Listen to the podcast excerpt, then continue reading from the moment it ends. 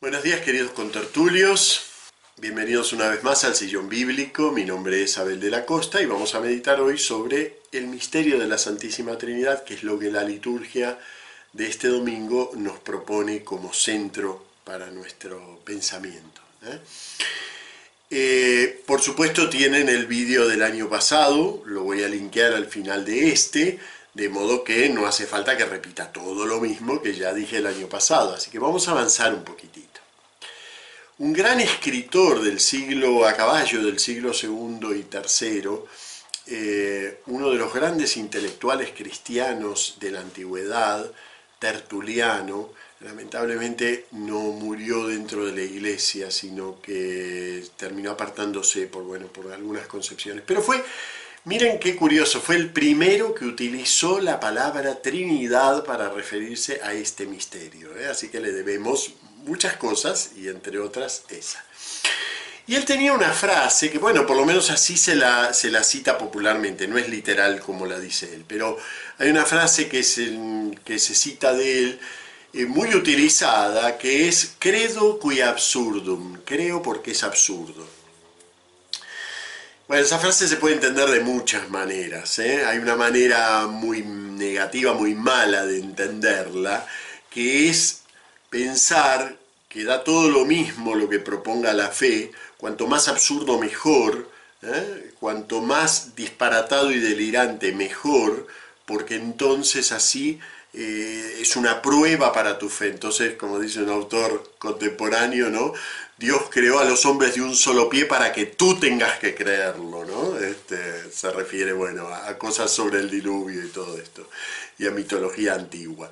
Este, hay una forma mala de entender el misterio, que es creer que a través de él, a través del misterio, yo tengo que romper con mi comprensión de las cosas. No es posiblemente eso el sentido en que lo usa Tertuliano esta frase y el sentido en que yo la quiero traer.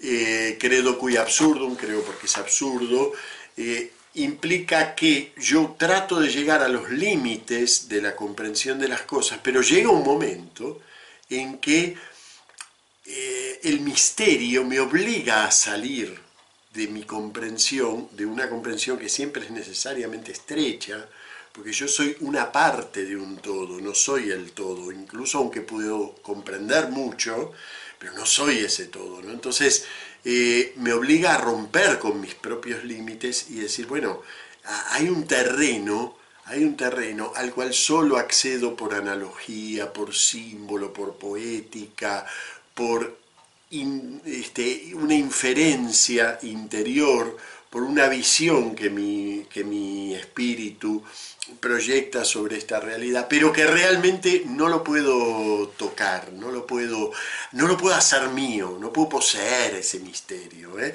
Yo creo que va por ese lado el credo que absurdo. Es decir, si uno dice, eh, bueno, la resurrección, que, que, un hombre resucite, que es lo que afirmamos de Jesús, es algo imposible. Bueno, Precisamente por eso creemos, pero no porque nos gusta proponer cosas eh, imposibles, sino porque ese imposible es una propuesta de Dios de que salgamos un poquito de nuestro, del cerco de nuestro límite, del cerco de nuestra, porque nuestra comprensión es muy buena, pero también nos, impone un cerco. ¿eh? Eh, todo tiene que caer dentro de lo que yo comprendo. Bueno, ese misterio de la Trinidad, el hecho de que Dios en su realidad sea Trinidad, es lo que está indirectamente meditado en el Evangelio de hoy. Miren que el liturgo que organizó las lecturas, suponiendo que sea un señor, ¿no? En realidad nunca es un solo señor el que organiza todo esto. Pero Vamos a ponerlo en la figura del Señor que está sentado en su escritorio organizando a ver qué lecturas se van a leer cada día del año litúrgico. Miren que tenía textos en donde se alude al Padre, al Hijo, incluso en el Evangelio, ¿eh? aunque el Evangelio no tiene un desarrollo de la expresión así de la doctrina trinitaria, pero pero sí que, por ejemplo, nadie conoce al Padre sino el Hijo, ¿no? Eh, o te doy gracias, Padre, porque le has dado a conocer el misterio. Había textos, pero no escogió ninguno de esos. No escogió ninguno obvio. Incluso el obvio para hoy, ya que estamos en un ciclo A, que normalmente leeríamos Mateo, el obvio es leer el final de San Mateo. Vayan a todo el mundo, bautícenlo en el nombre del Padre, del Hijo y del Espíritu Santo. Pero claro, lo leímos hace dos semanas en, Asunción. Entonces, eh, no tenía sentido ni repetirlo ni quedarse con la mera fórmula, porque la Trinidad no es la fórmula. La Trinidad es la dirección del misterio de Dios al cual Dios nos invita a mirar. ¿Y en qué consiste ese misterio? Bueno, lo expresa muy bien el Evangelio de hoy. Tanto amó Dios al mundo que entregó a su Hijo para que no perezca ninguno de los que creen en Él. Fíjense, ahí está todo el misterio divino.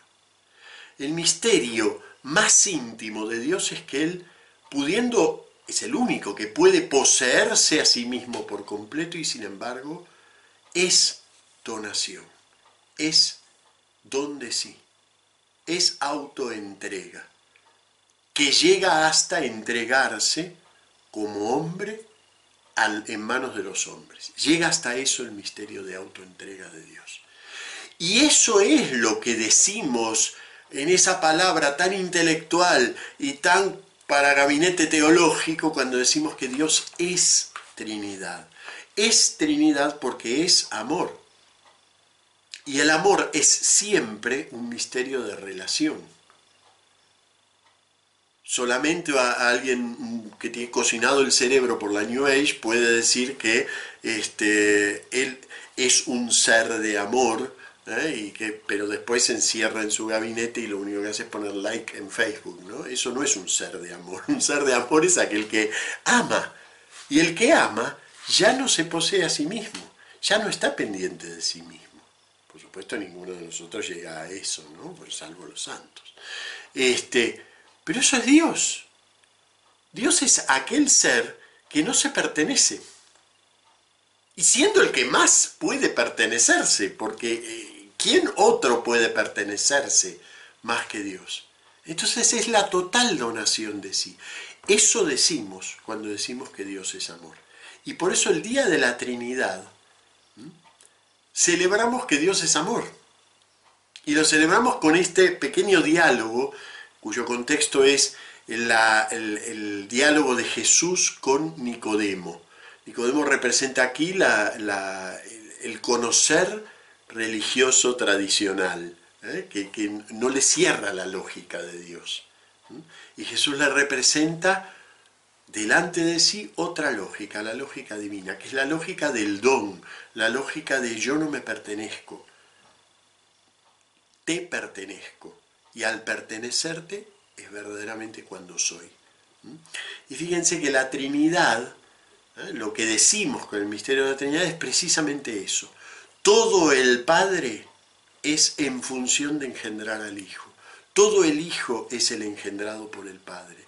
Todo ese misterio de relación de Padre e Hijo es el Espíritu Santo, que a su vez se vuelca, se dona sobre nosotros como misterio de comunión, como también lo dice San Pablo en la segunda Corintios. ¿no? Eh, la gracia del Señor Jesucristo, el amor de Dios y la comunión del Espíritu Santo esté siempre con todos nosotros. Ese misterio de autoentrega, que tan autoentrega es que crea por completo ser, ¿no? expande su ser por completo, eso es lo que llamamos el misterio de la Trinidad. Por supuesto no pretendo con estas palabras eh, tocar ni el borde del manto del misterio, simplemente ayudar a pensar que cuando decimos Trinidad no estamos diciendo algo para gabinetes de teólogos. Y si le damos tanta importancia a la profesión de fe trinitaria es por esto, porque aquel que se queda sin la Trinidad, aquel que eh, por defender, digamos, a Dios se queda sin afirmar este misterio trinitario, realmente está perdiendo la dimensión del amor de Dios, de cuánto Dios es amor. ¿Mm? Eh, San Agustín, que tan profundamente trató de penetrar este misterio de la Trinidad, ¿no? a él debemos las páginas más más sublimes y también más difíciles de la teología trinitaria su tratado sobre la Trinidad, pero él ya este, esta inquietud la, trae en todas sus obras. ¿no? Eh, en las confesiones, por ejemplo, dedica un hermoso capítulo, a, casi sobre el final ya, dedica un hermoso capítulo a mostrar que incluso el hombre, incluso el hombre, eh, contiene ya un germen de la Trinidad. ¿no? ¿Por qué? Porque yo soy un hombre, pero ese ser mío es a la vez mi, conocer. Ser, conocer. ¿eh? Yo soy por completo en mi ser, pero soy por completo en mi conocer y soy por completo en mi querer. Ser, conocer, querer. Las tres como dimensiones en las que se mueve la vida del hombre. Y cada uno de esos soy todo yo. Cada uno de esos. ¿eh? Bueno, esto es una analogía, obviamente, ¿no? Porque Dios es el ser, el, ser por completo, por sí mismo, ¿eh? sustancial en sí mismo. Es una analogía, luego San Agustín a su vez retoma esta analogía y la, la, profundiza mucho más en el Tratado de la Trinidad. Pero no quiero derivarme por el lado teológico, sino precisamente mostrarles que es en el salir de sí, conocer, querer, es en el salir de sí donde aparece realmente lo que alguien es. Y ese es el misterio divino, ¿no? En el salir de Él, en el salir de sí, ha manifestado ese amor que Él es. Por eso tan pertinente es también hoy la primera lectura. La primera lectura eh, en realidad tiene una relación muy sutil con, con, la cuestión de la Trinidad. No se menciona la Trinidad allí, ¿eh? pero fíjense cómo está como, como contenido el misterio, ¿no? En aquellos días Moisés subió de madrugada al monte Sinaí como le había mandado el Señor, llevando en su mano las dos tablas de piedra. El Señor bajó en la nube y se quedó, y se quedó con él allí. Y Moisés pronunció el nombre del Señor. Recuerden que el nombre del Señor es Yahvé.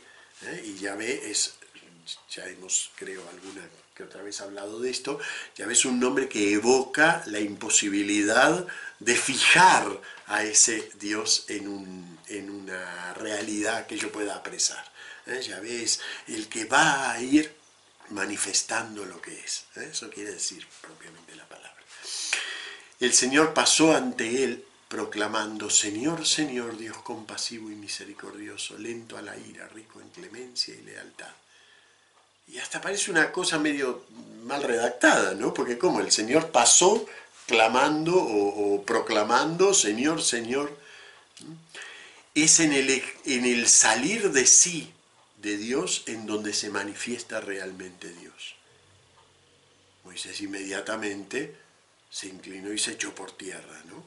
La, a veces sentimos como el Antiguo Testamento en cierto sentido nos es extraño porque nos habla de una, de una religiosidad de temor, de miedo ante Dios. ¿eh? Y es verdad, es decir, lo que espontáneamente nos sale como seres humanos es el miedo ante el misterio, el temor ante Dios, el temor en el mal sentido, el terror ante Dios. ¿eh? Porque Dios es arrollador, Dios es, todo ser, ¿no? entonces el terror ante Dios.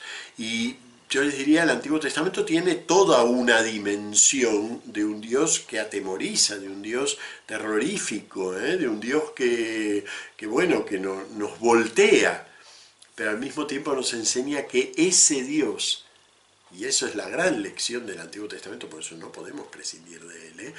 ese Dios quiere salir de sí y quiere entrar en la dimensión del hombre. Por eso es tan hermosa la plegaria que le hace al final Moisés.